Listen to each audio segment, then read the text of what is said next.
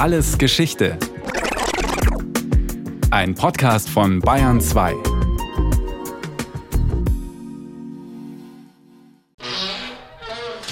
Wenn man sich das mal so vor Augen führt, ein Kind, ein Bub, der 13, 14, 15 Jahre alt war, über längere Zeiträume gefoltert wird und der dann als Einzelperson immer wieder in diese einzelne Zelle gesperrt wird, das allein ist schon Folter genug. In dunklen, schaurigen Räumen sitzen die Häftlinge an Ketten geschmiedet oder in Stöcken, geschlossen an den Händen, am Fuß gefesselt oder an den Gliedmaßen in Holzblöcken, in denen Arme und Beine eingeschlossen werden. In Halsbändern dicht an die Wand gefesselt, können die Gefangenen nur zwischen Hocken, Kauern und Sitzen ihre Lage wechseln. Barbarische Gefängnisse, in denen Kinder gefoltert werden und Menschen langsam verfaulen. Ein Schicksal, das auch Casanova bestimmt war. Berühmte Gefängnisse 1. Die Bleikammern von Venedig. Unter dem bleigedeckten Dach des Dogenpalastes von Venedig befinden sich winzige, finstere Haftzellen für politische Gefangene. Im Sommer werden sie extrem heiß und im Winter extrem kalt. 1755 sperrte die Inquisition Giacomo Casanova in die Bleikammern.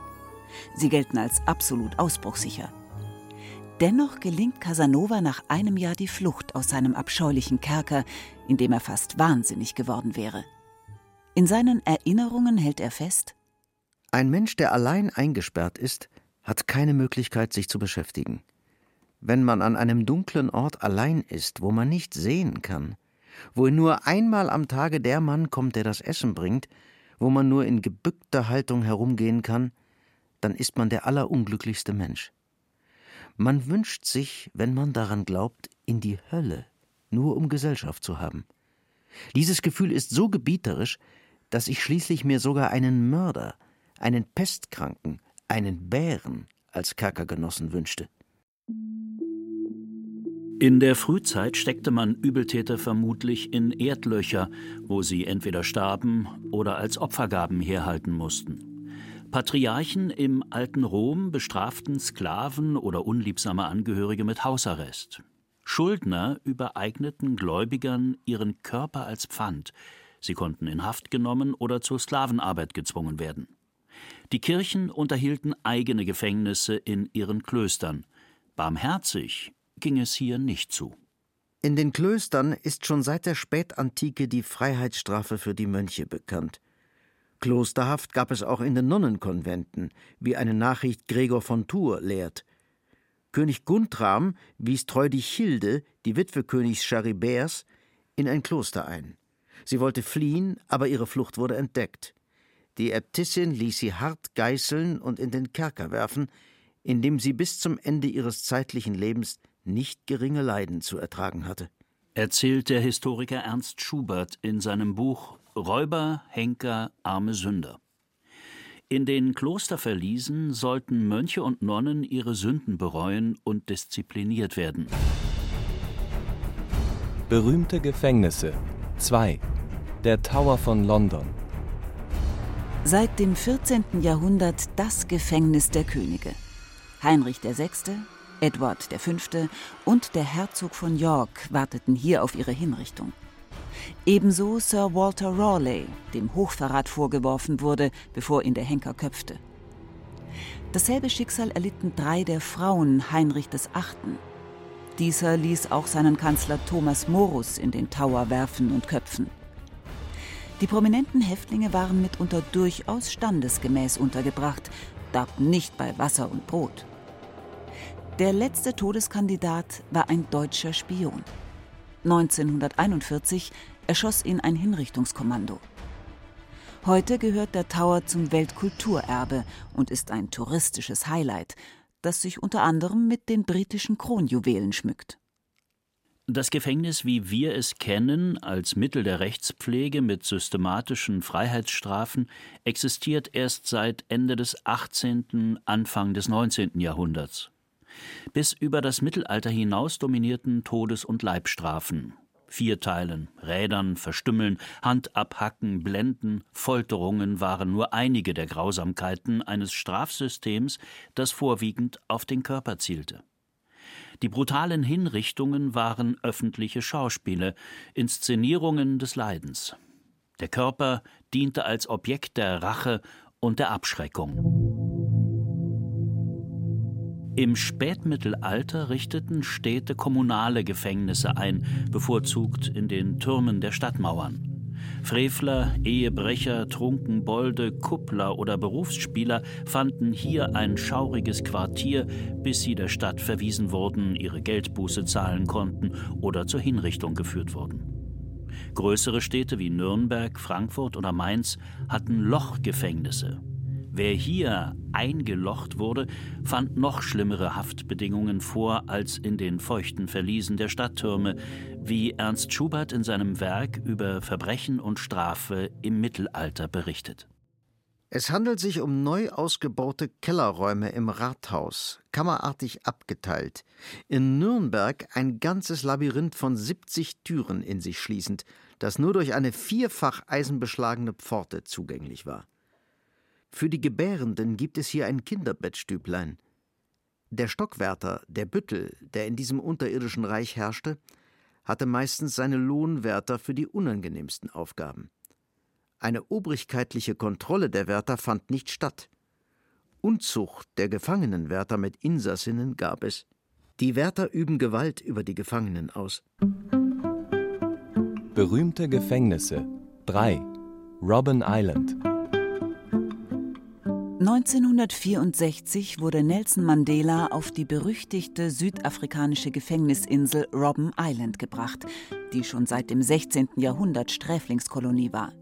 Aussätzige, Leprakranke, psychisch Kranke und Schwerkriminelle setzte man hier aus. Das Apartheid-Regime internierte später seine politischen Gegner auf der Insel. Die weißen Wärter schikanierten die schwarzen Häftlinge auf das Grausamste, prügelten und demütigten sie. Nelson Mandela und andere Führer des ANC waren auf der Isolierstation untergebracht, auf der jeglicher Kontakt untereinander verboten war. Ebenso Zeitung lesen oder Radio hören. Dennoch kämpfte Mandela für die Rechte der Gefangenen und setzte Verbesserungen durch. 18 Jahre blieb er auf Robben Island eingesperrt. Seine winzige Zelle ist seit 1997 eine Touristenattraktion. Aus dem Knast wurde ein Museum. Der Vorläufer des heutigen Gefängnisses ist Bridewell, ursprünglich eine Residenz Heinrichs des Achten in London, bevor sie 1556 zur Haftanstalt für Bettler, Landstreicher und Prostituierte umgebaut wurde. Es herrschte Arbeitszwang und so mutierte das Gefängnis zum Arbeitshaus. Das galt auch für das Amsterdamer Zuchthaus von 1595, das nicht nur Bettler, Obdachlose und Straftäter aufnahm, sondern auch psychisch Kranke, die von ihren Familien in die Anstalt abgeschoben wurden. Ab 1612 übernahmen Bremen, Lübeck, Hamburg und Danzig das Amsterdamer Vorbild. Das Zuchthaus war eine Demonstration des staatlichen Gewaltmonopols, eine üble Stätte, schreibt der Historiker Ernst Schubert. In diesen überfüllten Anstalten, Heimstätten aller Arten von Ungeziefer, herrschten schlimme hygienische Zustände. Eine Krankenversorgung gab es nicht. Skorbut, Krätze und Tuberkulose verbreiteten sich ungehemmt. Die Sterberate war hoch. Dazu trugen auch die für die Anstalten typischen Arbeiten bei, die hier ohne jeden Schutz für die Augen verrichtet wurden: Brillenschleifen, Marmorschleifen oder wie in Graz das Feilen von Kupfer und Hirschhorn. In der Geschichte des Zuchthauses rivalisierten drei Konzepte miteinander, die sich in der Praxis vermischten, analysiert der Historiker. Einmal das Wegschließen des sogenannten Gesindels von der Gesellschaft, zum anderen der Straf- und Schutzanspruch des Staates und zum dritten das Zuchthaus als Instrument sozialer Disziplinierung. Schon zehnjährige ungeratene Buben und Mädchen sollten in den neuen Anstalten erzogen und diszipliniert werden. Kinder wurden in Gefängnissen nicht nur diszipliniert, es geschah ihnen noch viel Schlimmeres. Ein besonders düsteres Kapitel schrieben die Domherren zu Freising. Wir befinden uns jetzt in einer dieser Zellen im Hexenturm. Hier in diesen Zellen waren die sogenannten Zauberbuben. Und diese Zauberbuben, denen wurde der Prozess gemacht von 1715 bis 1723. Und das waren Buben im Alter von 13 bis 18 Jahre. Ernst Grassi führt durch das alte Gefängnis Freising, das im 17. Jahrhundert erbaut wurde. Grassi ist Mitglied des Fördervereins, der Teile des denkmalgeschützten Gefängnisses restauriert hat und so erlebt man die bittere Geschichte der Zauberbuben am Originalschauplatz. Denen hat man irgendwelche Geschichten angedichtet, weil der André, der Trudenfänger, so hat man ihn genannt, der hat sich bei seinen Altersgenossen hier in der Stadt wichtig gemacht. Er selbst war ja Waisenkind, hat gesagt, er könnte Mäuse machen und er könnte Ferkel machen und überhaupt könnte er zaubern. Aber irgendwann war es halt so, dass das äh, in die falschen Ohren gekommen ist, nämlich bei den Domherren. Äh, und die haben dann gesagt, es kann doch nicht sein, dass da unten in der Stadt einer rumläuft, der kann zaubern, das geht ja gar nicht. Und den müsst ihr inhaftieren. 14 Buben wurden im Hexenturm eingesperrt, jeder in Einzelhaft. Die längste dauerte eineinhalb Jahre. Hier warteten sie auf ihre Hinrichtung durch das Schwert, zu dem sie das Gericht allesamt verurteilt hatte. Die bettelnden Waisenkinder waren unerwünschte Elemente in der fürstbischöflichen Stadt gewesen. Man dichtete ihnen Unzucht mit dem Teufel an und verhörte sie mehrfach notpeinlich. Die Folter begann immer wieder von neuem im Freisinger Gefängnis, denn die Henker erhielten Stücklohn für jeden Hieb, für jedes Festbinden, erzählt Ernst Grassi, der in die Folterkammer führt. Zunächst einmal sehen wir hier einen Tisch, der gespickt ist mit sehr spitzen Holzdornen. Da wurden die, die zum Verhör geführt wurden, auf diesen Tisch gebunden. Und dann hat der Scharfrichter mit Weiden oder mit sonstigen Ruden auf den nackten Körper eingeschlagen. Der Drudenfänger André hielt die Tortur nicht mehr aus. Er erhängte sich in seiner Zelle mit der Kette, mit der er an die Wand gefesselt war. Ein Bub erhielt einen sogenannten Gnadentod, weil er zu jung für die Hinrichtung war. Ernst Grassi. Den hat man in eine Wanne mit warmem Wasser gesetzt, hat ihm die Adern eröffnet und hat ihn ausbluten lassen, damit er den Streich mit dem Schwert nicht mehr spürt. Die barbarischen Urteile stießen im Magistrat und in Teilen der Bevölkerung auf Widerstand. Allerdings setzte sich der fürstbischöfliche Hofrat über die Einwände hinweg und bestätigte alle Todesurteile. Auf der anderen Seite, und das darf auch nicht vergessen werden, sagt Ernst Grassi, befriedigten die Hinrichtungen auch die Sensationslust der Leute. Drei Tage vorher wurde Freising kundgetan, dass wieder ein zum Tode verurteilter auf den Marienplatz gebracht wird, um das Todesurteil in Empfang zu nehmen. Und dann war natürlich der gesamte Marienplatz gefüllt mit Leuten, die sich dieses Schauspiel nicht entgehen lassen wollten. Es war sogar gewünscht, dass ganze Schulklassen bei diesen Enthauptungen zugegen waren. Der letzte Hexenprozess fand in Deutschland 1775 statt. Das Todesurteil wurde allerdings nicht vollstreckt. Es brachen neue Zeiten an. Binnen weniger Jahrzehnte ist der gemarterte, zerstückelte, verstümmelte, an Gesicht oder Schulter gebrandmarkte, lebendig oder tot ausgestellte, zum Spektakel dargebotene Körper verschwunden. Verschwunden ist der Körper als Hauptzielscheibe der strafenden Repression. Da es nicht mehr der Körper ist, ist es die Seele. Der Sühne, die dem Körper rasende Schmerzen zufügt, muss eine Strafe folgen, die in der Tiefe auf das Herz, das Denken, den Willen, die Anlagen wirkt. Der französische Philosoph Michel Foucault in seinem Standardwerk Überwachen und Strafen, die Geburt des Gefängnisses. Im Verbrecher wurde also der Mensch entdeckt, die Marter als Barbarei verurteilt. Aufklärung und Reformation, die industrielle Revolution, Umbrüche in Gesellschaft, Ökonomie und im Rechtssystem beendeten das Theater des Schreckens.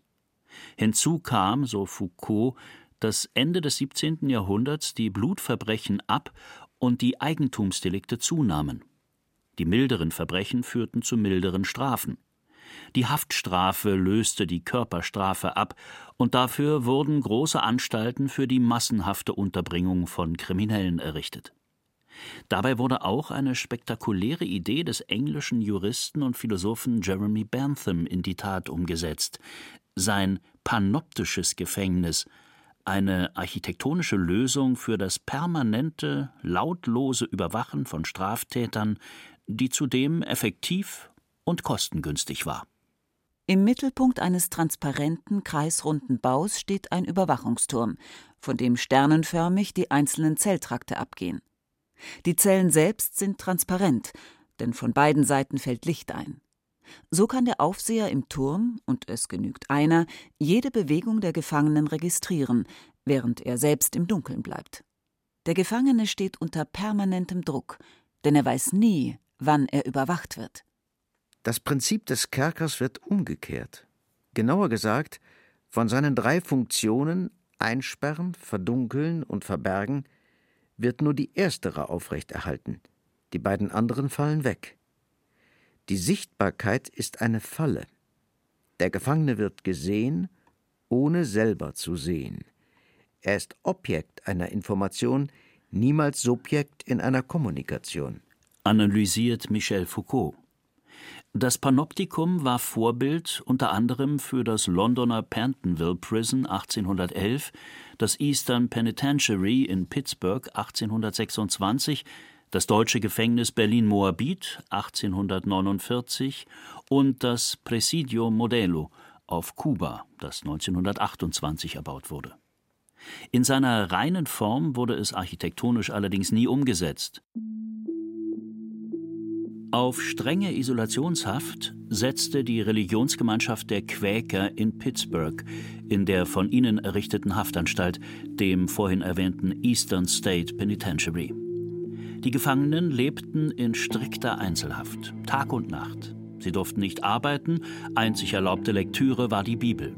Das sollte sie zu innerer Einkehr führen und zu besseren Menschen machen. Der englische Schriftsteller Charles Dickens besuchte 1842 das Bußhaus und gewann ganz andere Eindrücke. In seinen amerikanischen Notizen urteilte er Das hier angewendete System ist in seinen Wirkungen grausam und ungerecht. Ich glaube, nur wenige haben einen Begriff von der Tortur und der Seelenangst, welche diese entsetzliche Strafe, wenn sie einige Jahre dauert, über die Duldenden verhängt.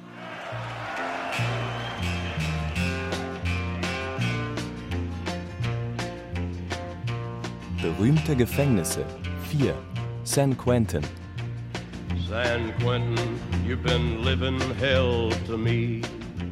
San Quentin, you've been living hell to me. Johnny Cash musste dieses Lied gleich mehrfach singen, bei seinem Auftritt 1969 im ältesten Knast von Kalifornien mit mehr als 4000 Insassen. 1852 wurde er eingeweiht und bald war er berüchtigt. Im chronisch überfüllten St. Quentin saßen die brutalsten Verbrecher ein. Bis 1937 wurden 215 Verurteilte gehängt, 196 in der Gaskammer hingerichtet. Durch die Giftspritze endeten elf Gefangene.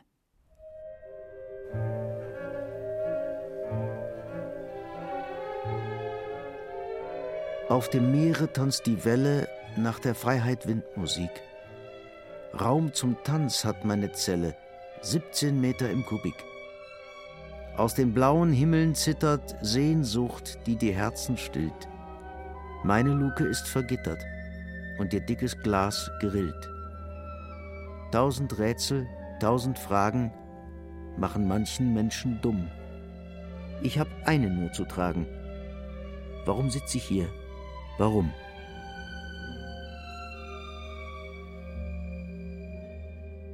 Mein Gefängnis. Ein Gedicht des Schriftstellers und Anarchisten Erich Mühsam, der wegen seines politischen Engagements mehrmals seiner Freiheit beraubt wurde. Mühsam kämpfte für die Räterepublik und gegen die Nationalsozialisten. Die steckten den Antifaschisten ins Konzentrationslager Oranienburg, wo ihn 1934 die SS ermordete.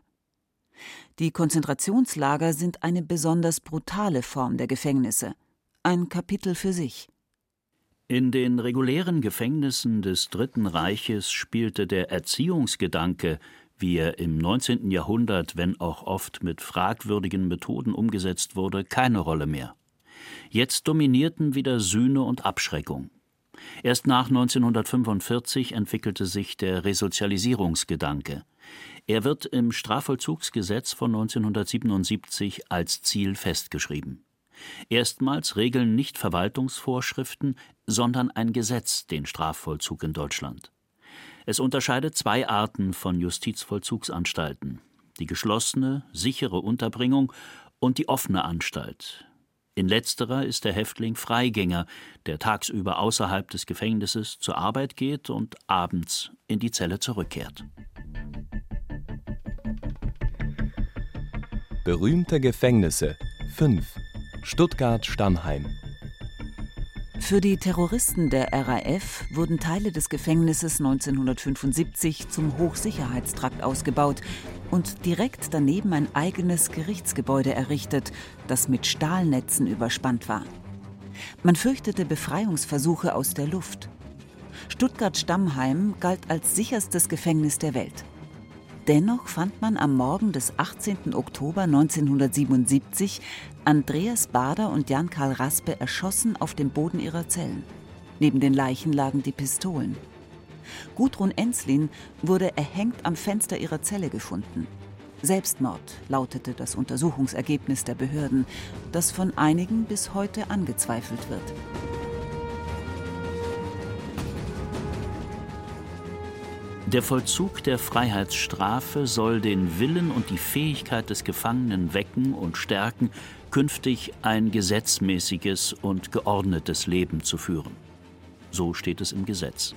Aber macht das Gefängnis die Menschen wirklich besser? Der Philosoph und Psychologe Michel Foucault beantwortete die Frage so. Die Haft fördert den Rückfall.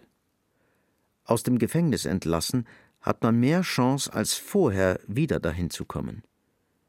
Das Gefängnis kann gar nicht anders, als Delinquenten zu fabrizieren. Es tut das durch die Existenzweise, die es den Häftlingen aufzwingt. Und dennoch sieht man nicht, wodurch es ersetzt werden könnte. Es ist die verabscheuungswürdige Lösung, um die man nicht herumkommt. Das war alles Geschichte History von Radio Wissen aus der Staffel Verbrechen früher. Diesmal mit der Folge Das Gefängnis von Dorit Kreisel. Gesprochen haben Detlef Kügo, Wolfgang Pregler, Rahel Comtesse und Benedikt Schregle. In der Technik war Andreas Lucke, Regie Dorit Kreisel, Redaktion Thomas Morawetz. Und von uns gibt's natürlich noch viel mehr. Wenn Sie nichts mehr verpassen wollen, abonnieren Sie den Podcast Alles Geschichte, History von Radio Wissen unter bayern2.de slash allesgeschichte und überall, wo es Podcasts gibt.